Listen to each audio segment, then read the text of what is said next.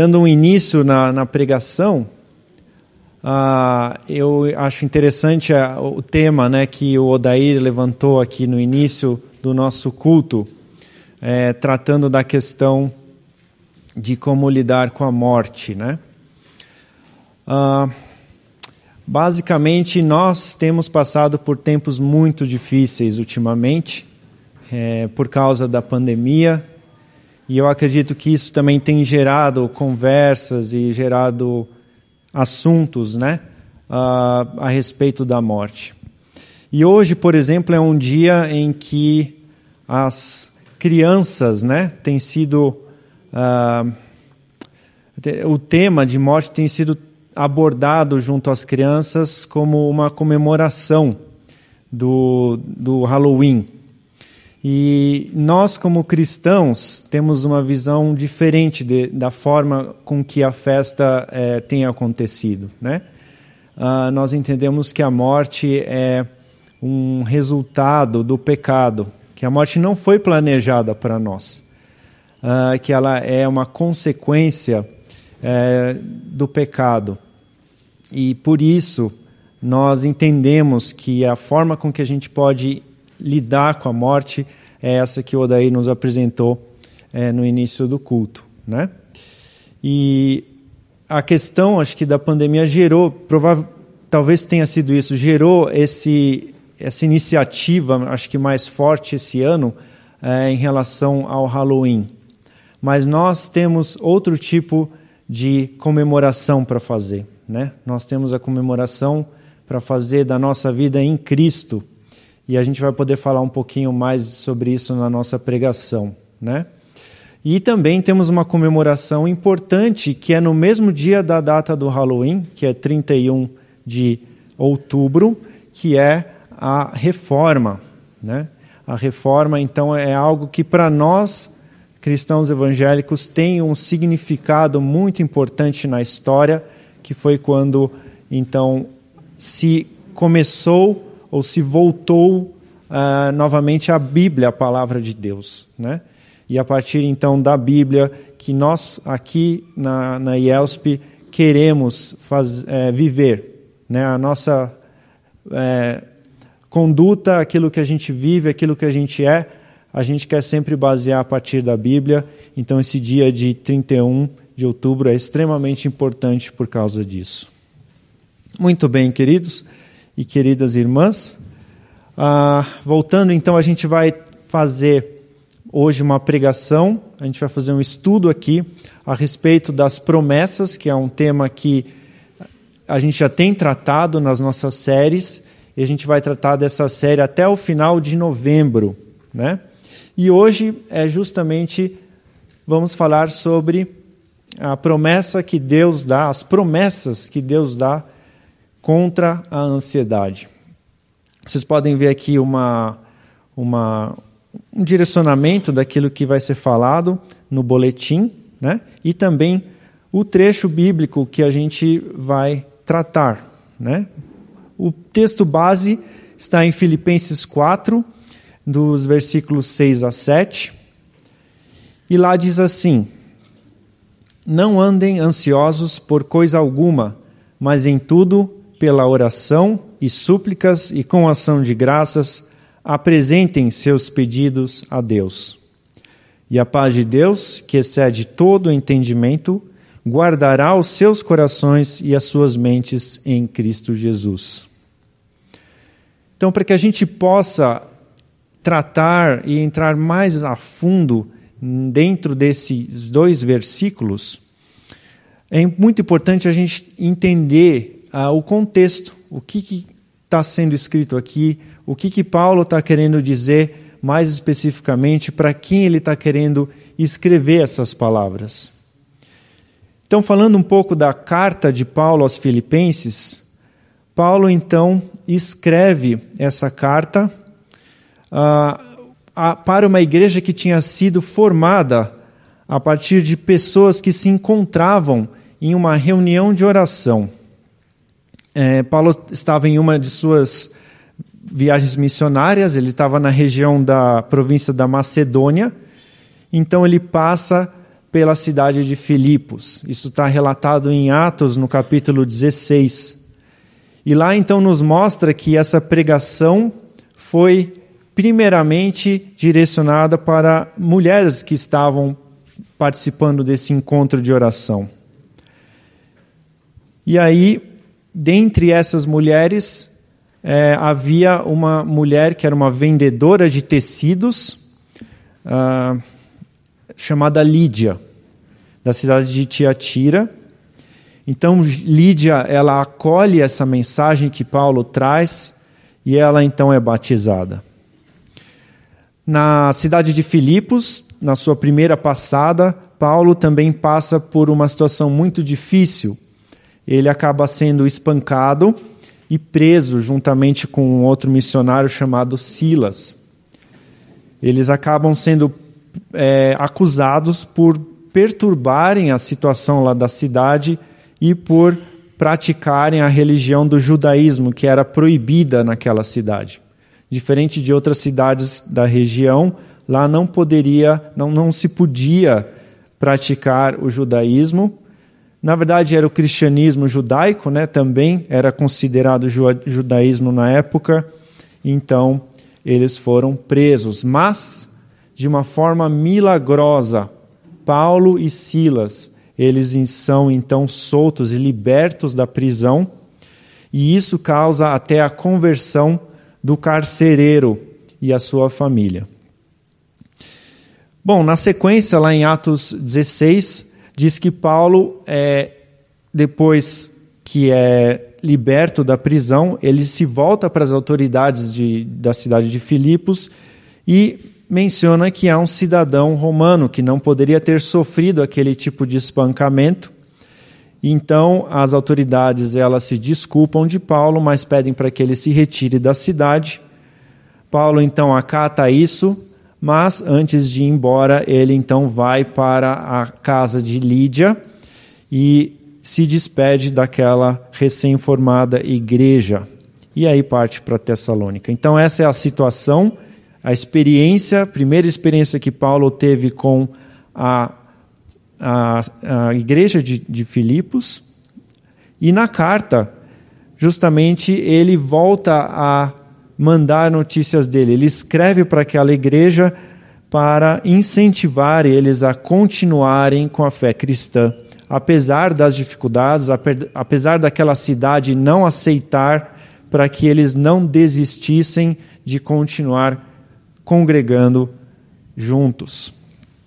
Então a gente vê no início, isso no início do capítulo 4, no versículo 1. Paulo então menciona é, que os irmãos de Filipos são a sua alegria, são a sua coroa.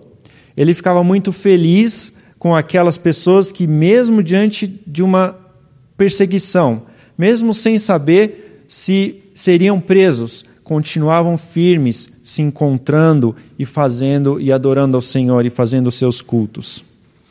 Paulo então incentiva para que esses irmãos permaneçam firmes no Senhor. Ele diz é, a respeito também da relação que ele tinha com esses irmãos, e inclusive eu vou poder ter a oportunidade de pregar isso mais à frente também, sobre essa relação de Paulo com os irmãos da igreja de Filipenses, mais para frente em novembro. Mas essa relação então traz uma alegria para Paulo, a ponto dele apresentar e incentivar para que situações complicadas dentro da igreja pudessem se resolver. Né? E uma dessas situações que estavam acontecendo, que Paulo aponta, que Paulo pede para que pudesse ser resolvida, a gente vê no, no versículo seguinte, no versículo 2, quando Paulo então pede para que duas irmãs da igreja, e aqui ele até menciona o nome dessas duas irmãs, Evódia e Sinti, que voltassem a viver em harmonia uma com a outra. Observem que esse é um pedido de harmonia no Senhor. Provavelmente tinha acontecido algum tipo de situação, algum tipo de conflito entre elas. Paulo provavelmente ficou sabendo a partir das pessoas que tinham visitado a igreja então ele pede e incentiva para que essas mulheres se reconciliassem. Bom, na sequência então dos versículos, Paulo continua incentivando para que os irmãos se alegrassem no Senhor, que o amor da igreja fosse conhecido por todos, principalmente naquele contexto daquela cidade. Uh, ele também incentiva para que tivessem esperança, lembrando que a volta de Cristo era iminente e sempre foi iminente e sempre será, né? E depois, então, a gente tem os nossos versículos 6 e 7. Na sequência do versículo 6 e 7, a gente tem o 8 e 9. Paulo, então, fala sobre a importância de enchermos nossos pensamentos com coisas boas e pede, então, para que a igreja ponha em prática tudo o que aprendeu. Assim, o Deus da paz estaria com eles. Então, isso aqui é resumindo o que está escrito é, na página inicial do boletim, né? Como a leitura bíblica. E é muito importante ter mencionado todas essas ideias agora, porque elas têm muito a ver com o tema da pregação de hoje. No versículo 6, então Paulo dá uma ordem para os irmãos e as irmãs da igreja de Filipos. O que, que ele diz lá? Não andem ansiosos por coisa alguma. É muito interessante quando a gente avalia essas, essas palavras do início do versículo no texto original do grego, né? Paulo escreveu essa carta no original do grego e lá fala sobre a ideia da ansiedade. Ansiedade no grego, quando a gente tenta transliterar, fica uma palavra assim, merimnal, né? E ela significa estar aflito, estar ansioso. E a raiz dessa palavra, né, literalmente falando, é estar dividido, estar desunido. A ideia da raiz da palavra grega é que uma pessoa que está ansiosa, ela está dividida, isso é, ela está preocupada com diversas coisas ao mesmo tempo com diversos pensamentos passando pela mente e pelo coração. O oposto, talvez, dessa ideia no grego, poderia ser uma tranquilidade que nos integra, que nos faz. Uh, nos integra, nos, nos junta novamente, né? ou uma paz que nos unifica, né? Unifica nossa mente e nosso coração. É curioso como Paulo escreve e escolhe essa palavra para ser a palavra para ansiedade, porque a gente viu no versículo, nos versículos anteriores, no versículo 2, que estava acontecendo uma desunião no contexto do convívio daquela igreja. Com isso, Paulo ele está querendo ensinar algo para a igreja quando ele ordena não andem ansiosos.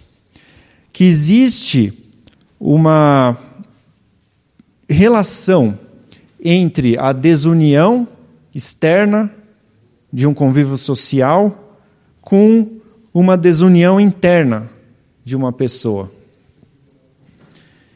Então, Paulo ordena para que a igreja resolvesse, que os irmãos da igreja resolvessem individualmente a questão da ansiedade, para que com isso pudessem iniciar a resolver, eh, pudessem começar a resolver a questão da desunião na igreja.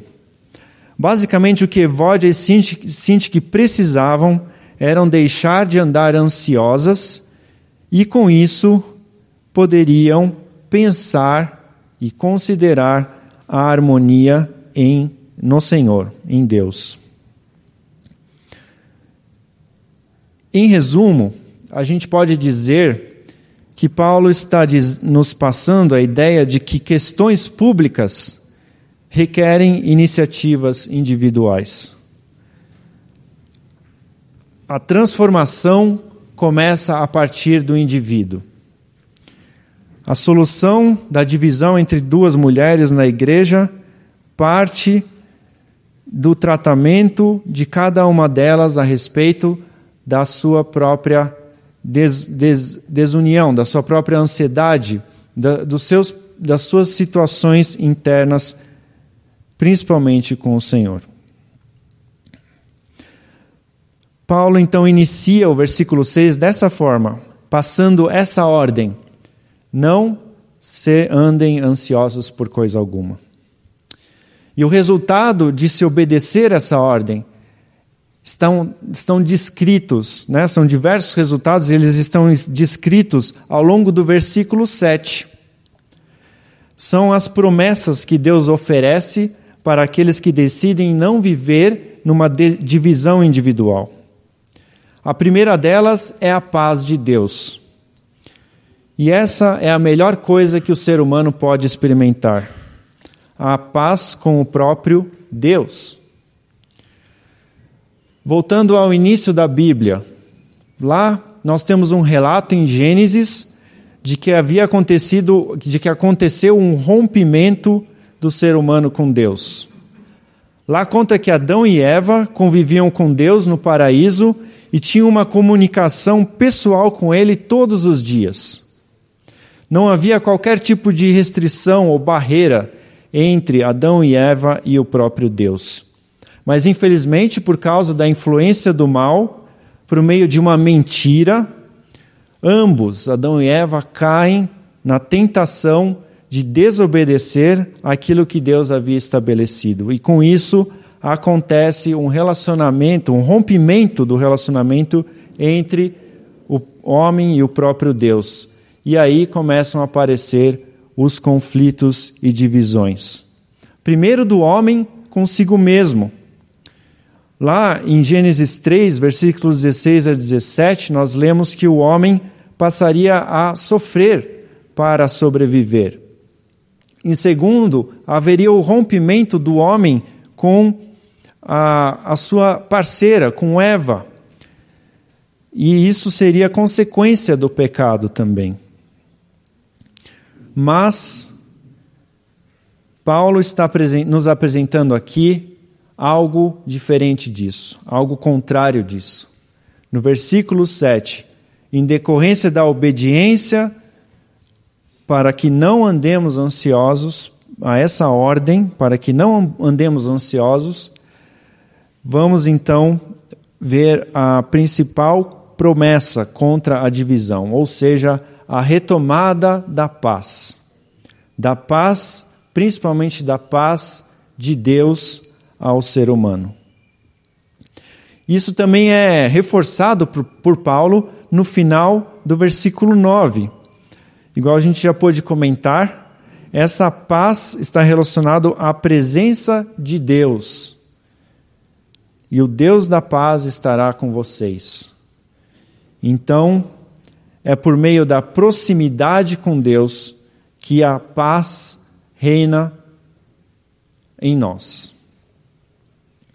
O segundo aspecto importante que Deus nos oferece é um tipo de paz que supera a razão.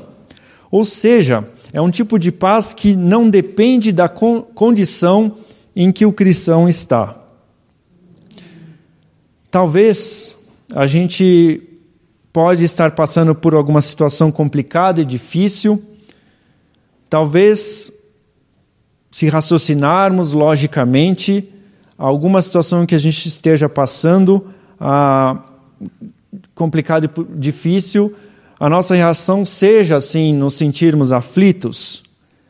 Mas a paz de Deus é mais forte e ela tem a força de superar esses estados, essas condições e nos trazer a tranquilidade. A paz, então, que Deus fornece, que Deus nos, nos dá, é uma paz apesar das circunstâncias. É como se fosse um sentimento de amparo, um sentimento de confiança que Deus vai prover aquilo que a gente precisa na medida que a gente precisa. Terceira promessa que Deus nos dá contra a ansiedade é que as nossas mentes e os nossos corações vão estar guardados. Deus, por meio da sua paz, justamente ampara o nosso coração, a nossa mente, para que eles deixem de estar divididos. Essa paz então transforma o estado de ansiedade em um estado de tranquilidade, e é isso que a gente mais precisa. Que a gente não esteja com o coração e a mente dividido, mas que a gente esteja tranquilos, não é mesmo? Recentemente, é, eu tenho visto notícias, a gente tem visto notícias a respeito de algumas empresas que controlam as redes sociais. Uma dessas empresas tem recebido até notícias ultimamente de se isentar em casos de notícias falsas, desinformações, e chega até em casos graves em que essas empresas se omitem uh, com questões de tráfico humano, né, onde as redes sociais são usadas para promover o tráfico humano. Também a gente tem escutado notícias e denúncias uh, que indicam que os algoritmos, ou seja, as programações dessas redes sociais, focam e visam eh, as curtidas, os likes, mas com isso acabam espalhando discursos de divisão ou, como se diz muito na mídia, discursos de ódio. O fato é que essas empresas, infelizmente, têm às vezes se aproveitado das divisões e mentes de um grande número de usuários para mantê-los usando as redes sociais por muito mais tempo do que usariam se não houvesse algum tipo de discurso, algum tipo de informação contido lá. Então, essa agenda acaba sendo uma pena, mas acaba sendo uma agenda para é, maximizar lucros e o tempo gasto nas redes sociais. E o nosso desafio, então, como cristãos, qual que é diante dessa situação das mídias sociais ou de outra situação que nós enfrentamos no dia a dia? É identificar aquilo, aquela atitude, aqueles ambientes que nos causam divisão e agir de uma forma para preservar o nosso coração e a nossa mente, para que o nosso coração e a nossa mente estejam cheios e tomados pela paz de Deus. Nossa tarefa é não nos deixar influenciar por qualquer outro tipo de ideia ou ambiente que promova divisão, mesmo que para nós isso pareça algo aparentemente inofensivo. E essa iniciativa aqui é muito importante, porque ela reflete a última e a quarta das promessas que Deus tem para nós no versículo 7, que é a nossa vida em Cristo Jesus. Esse conceito de vida em Cristo Jesus, ele é muito importante no Novo Testamento. Voltando ao grego, é, é essa preposição em, ela tem um significado amplo, mas muito interessante e importante. Ela significa que algo ou alguém está inserido dentro da esfera ou das fronteiras de algum lugar. E no nosso caso, como cristãos, isso tem o sentido de que Jesus, daquele. Deixa, deixa eu voltar aqui. No nosso caso, é, de cristãos, isso tem o sentido de que Jesus está, que nós estamos dentro da esfera daquilo que Jesus tem para nós, né? Ah, que nós vivemos dentro das fronteiras do reino de Jesus, tá bom? Um segundo significado desse aspecto em é que significa, significa que é, nós estamos em uma condição em que alguém passa a operar a partir de nós. Então, para o cristão, significa que é, a nossa vida, nós vamos ter uma vida em que Cristo começa a operar a partir de nós. Tá? Então, o cristão não vive uma vida dividida. Ele não vive uma vida em que parte dele está dentro do reino de Deus e parte está fora. Não.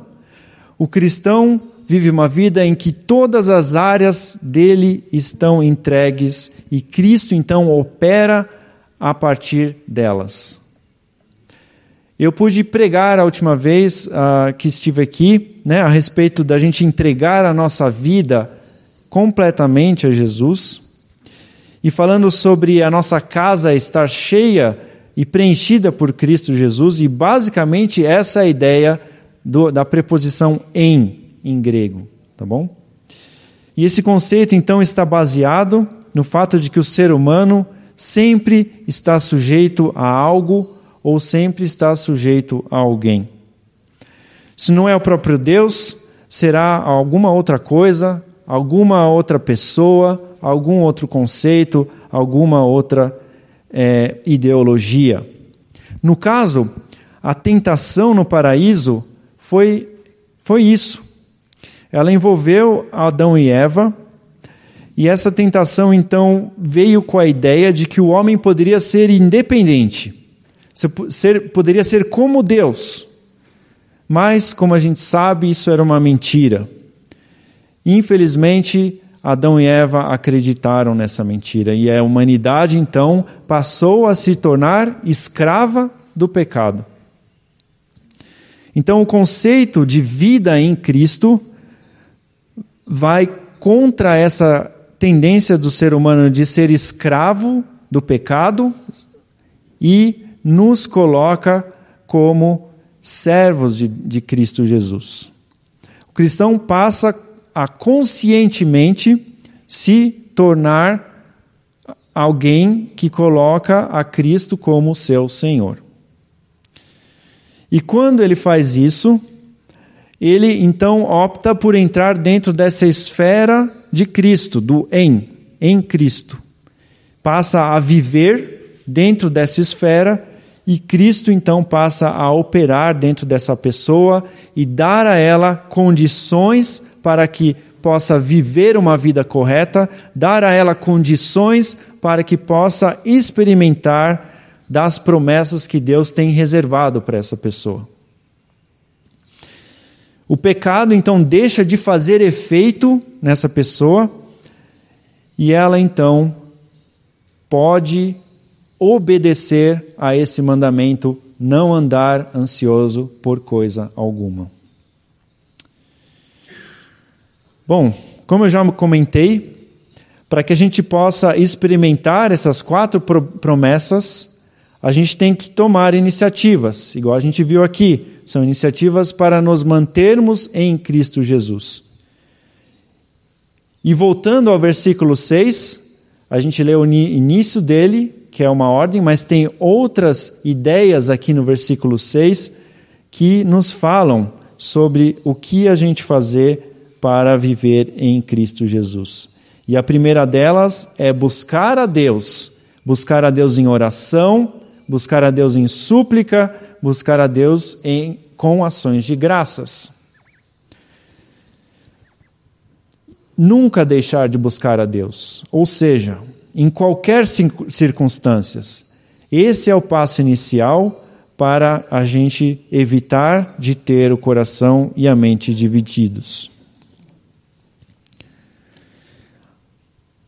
Também é interessante ver as palavras que Paulo usou aqui no grego para tratar essa questão de buscar o Senhor. Basicamente, elas significam orar. Então é como se ele estivesse repetindo orar por três vezes. Mas se a gente for um pouquinho mais a fundo, elas têm um significado, um, um sentido um pouquinho diferente cada uma delas. A primeira, essa primeira palavra oração que foi usada, ela tem o sentido de buscar a Deus em reverência e entrega, né? Seria algo como buscar em adoração, né? Considerar aquilo que Cristo, que Deus é, que Cristo é. A segunda ideia tem o sentido de súplica, de rogar, de pedir, né? Pedir por alguma condição, alguma situação, né? Tem o sentido de interceder por uma pessoa também. E a terceira, o sentido de agradecer por aquilo que Deus fez, por aquilo que Deus é, a forma com que Ele age, aquilo que Ele nos dá, aquilo que Ele dá ao próximo. Então a gente tem três aspectos importantes aqui da busca a Deus. A primeira é a adoração a Deus com reverência, a segunda é a súplica e a terceira é o agradecimento. A segunda iniciativa, que é importante, é que a gente viva preenchendo a nossa mente com coisas excelentes e coisas dignas de louvor. Isso está no versículo 8. Finalmente, irmãos, tudo que for verdadeiro, tudo que for nobre, tudo que for correto, tudo que for puro, tudo que for amável, tudo que for de boa fama, se houver algo de excelente ou digno de louvor, pensem nessas coisas. É interessante notar como se está falando de valores aqui, né? Valores como verdade, nobreza, sobre se fazer aquilo que é certo, sobre eh, pureza, sobre amor, sobre fazer aquilo que tem boa fama, aquilo que é bom. E isso então, todos esses valores devem preencher o nosso coração. Vemos a Bíblia então aqui nos incentivando a investir nessas coisas. Investir o nosso tempo nessas coisas. A gente leu na introdução hoje em Eclesiastes que há tempo para tudo. Mas o tempo bem gasto, o tempo bem investido para o ser humano é o tempo investido nessas coisas, que a Bíblia fala aqui no versículo 8. Hum, não vamos perder o tempo com coisas que divergem desses princípios. Por exemplo, talvez existam amizades que foram baseadas em conceitos ou princípios que divergem de, de, desses princípios bíblicos. Talvez a forma com que usamos as redes sociais divergem, divergem desses princípios. Ou uh, alguns grupos familiares, alguns grupos do WhatsApp, desculpa, que divergem disso. Ou mesmo algumas conversas que a gente tem que não edificam, que não levam a nada, pelo contrário, fazem a nossa mente se encher de valores que não são esses valores que a gente vê no versículo 8. Não vamos, vamos perder nosso tempo com essas coisas. Mesmo que para nós aparentemente elas sejam inofensivas, ou que a gente acha que a gente não vai ser influenciado por isso, o simples fato de gastarmos, de é, gastarmos muito tempo com isso, já indica que não é bem assim. Queridos, o nosso tempo é algo muito valioso. E o que a Bíblia nos apresenta aqui é uma lista daquilo que vale a pena investir. E por fim, não só encher a, a, nossa mente com essas coisas, é justamente praticar elas também. Paulo incentivou os irmãos da igreja de Filipos a praticarem e o mesmo vale para nós também. Tudo aquilo que a gente lê na Bíblia, tudo aquilo que a gente escuta aqui nas pregações na igreja, a gente precisa colocar em prática. Dessa forma, a gente vai poder vivenciar as promessas que Deus tem para nós. Não, não, não, não adianta escutar só. A gente precisa praticar. Por exemplo, se eu tenho uma situação de conflito com alguém, eu preciso praticar aquilo que Paulo fala no versículo 2. Mesmo que eu não me chame nem Evódia nem Sintique, mas o conceito está lá: viver em harmonia no Senhor. Ou o texto bíblico aqui no versículo 8 fala para eu encher a minha mente com verdade. Então eu não de, eu devo parar de mentir. A ideia está aqui. Eu não ser cheio de mentiras, mas sim me encher de verdades. Para poder experimentar as promessas de Deus, precisamos colocar em prática aquilo que a Bíblia nos incentiva a fazer. Para encerrar a pregação de hoje, eu queria colocar a quarta iniciativa para alcançar então as promessas de Deus contra a ansiedade. Para a gente alcançar essas promessas, a nossa iniciativa é amar a todos. A gente vê isso no versículo 5. Seja a amabilidade de vocês conhecida por todos. Amar é praticar a palavra de Deus. Desse jeito, a gente vai evidenciar o que está acontecendo dentro de nós, que nós não temos conflitos, que a nossa mente e coração estão guardados pelo Senhor e que nós vivemos em Cristo Jesus. Nós conseguimos praticar a palavra de Deus por meio do amor a Deus. Assim, nossa forma de agir será conhecida pelas pessoas que estão ao nosso redor. Dessa forma, a igreja vai ser conhecida como um lugar diferente. Não um lugar como qualquer outro, onde existem discórdias, mentiras, brigas e questões que nunca são resolvidas. Não. Vai ser um lugar que reflete o que Deus espera de nós. A vida em Cristo, a paz dele estará entre nós. Então, a igreja tem que ser o lugar onde acontece a reconciliação.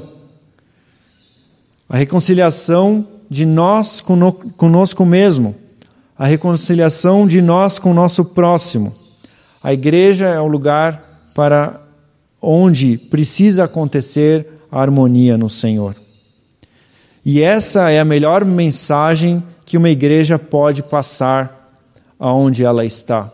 E é a melhor mensagem que uma igreja pode passar para o mundo: o amor em Cristo Jesus. Por fim, o amor é a atitude que permite que não andemos ansiosos por coisa alguma, pois o amor vai nos mover, ele vai nos levar para que a gente busque a Deus, para que a gente ame Ele, para que a gente pratique das suas ordenanças. E também o amor vai fazer com que a gente viva então em harmonia com o nosso próximo.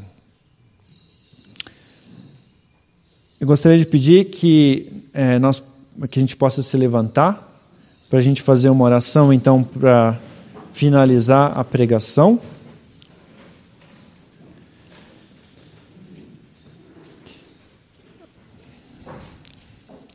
Sim, Deus, te agradecemos, Pai, pela tua palavra, que é rica, que é viva, que fala aos nossos corações. Deus, te pedimos, Pai, para que a nossa vida reflita, Senhor, o, o amor que o Senhor tem por nós. Para que a nossa vida possa estar cheia daquele, dos valores que nós lemos aqui no versículo 8, para que a nossa vida esteja repleta, Senhor, é, de oração, de busca ao Senhor, para que com isso a gente possa experimentar e viver a tua paz, a tua presença, que com isso a gente possa ter o nosso coração guardado e com isso a gente possa refletir aquilo que o Senhor espera e conseguir, de fato, obedecer a essa, esse mandamento de não andarmos ansiosos por coisa alguma. Te agradecemos porque aquilo que o Senhor tem por meio das tuas promessas é tão especial e é tão bom. E nos convença, Deus, a cada dia a querermos andar buscando viver essas promessas e aquilo que o Senhor tem para nós. Em nome de Jesus. Amém.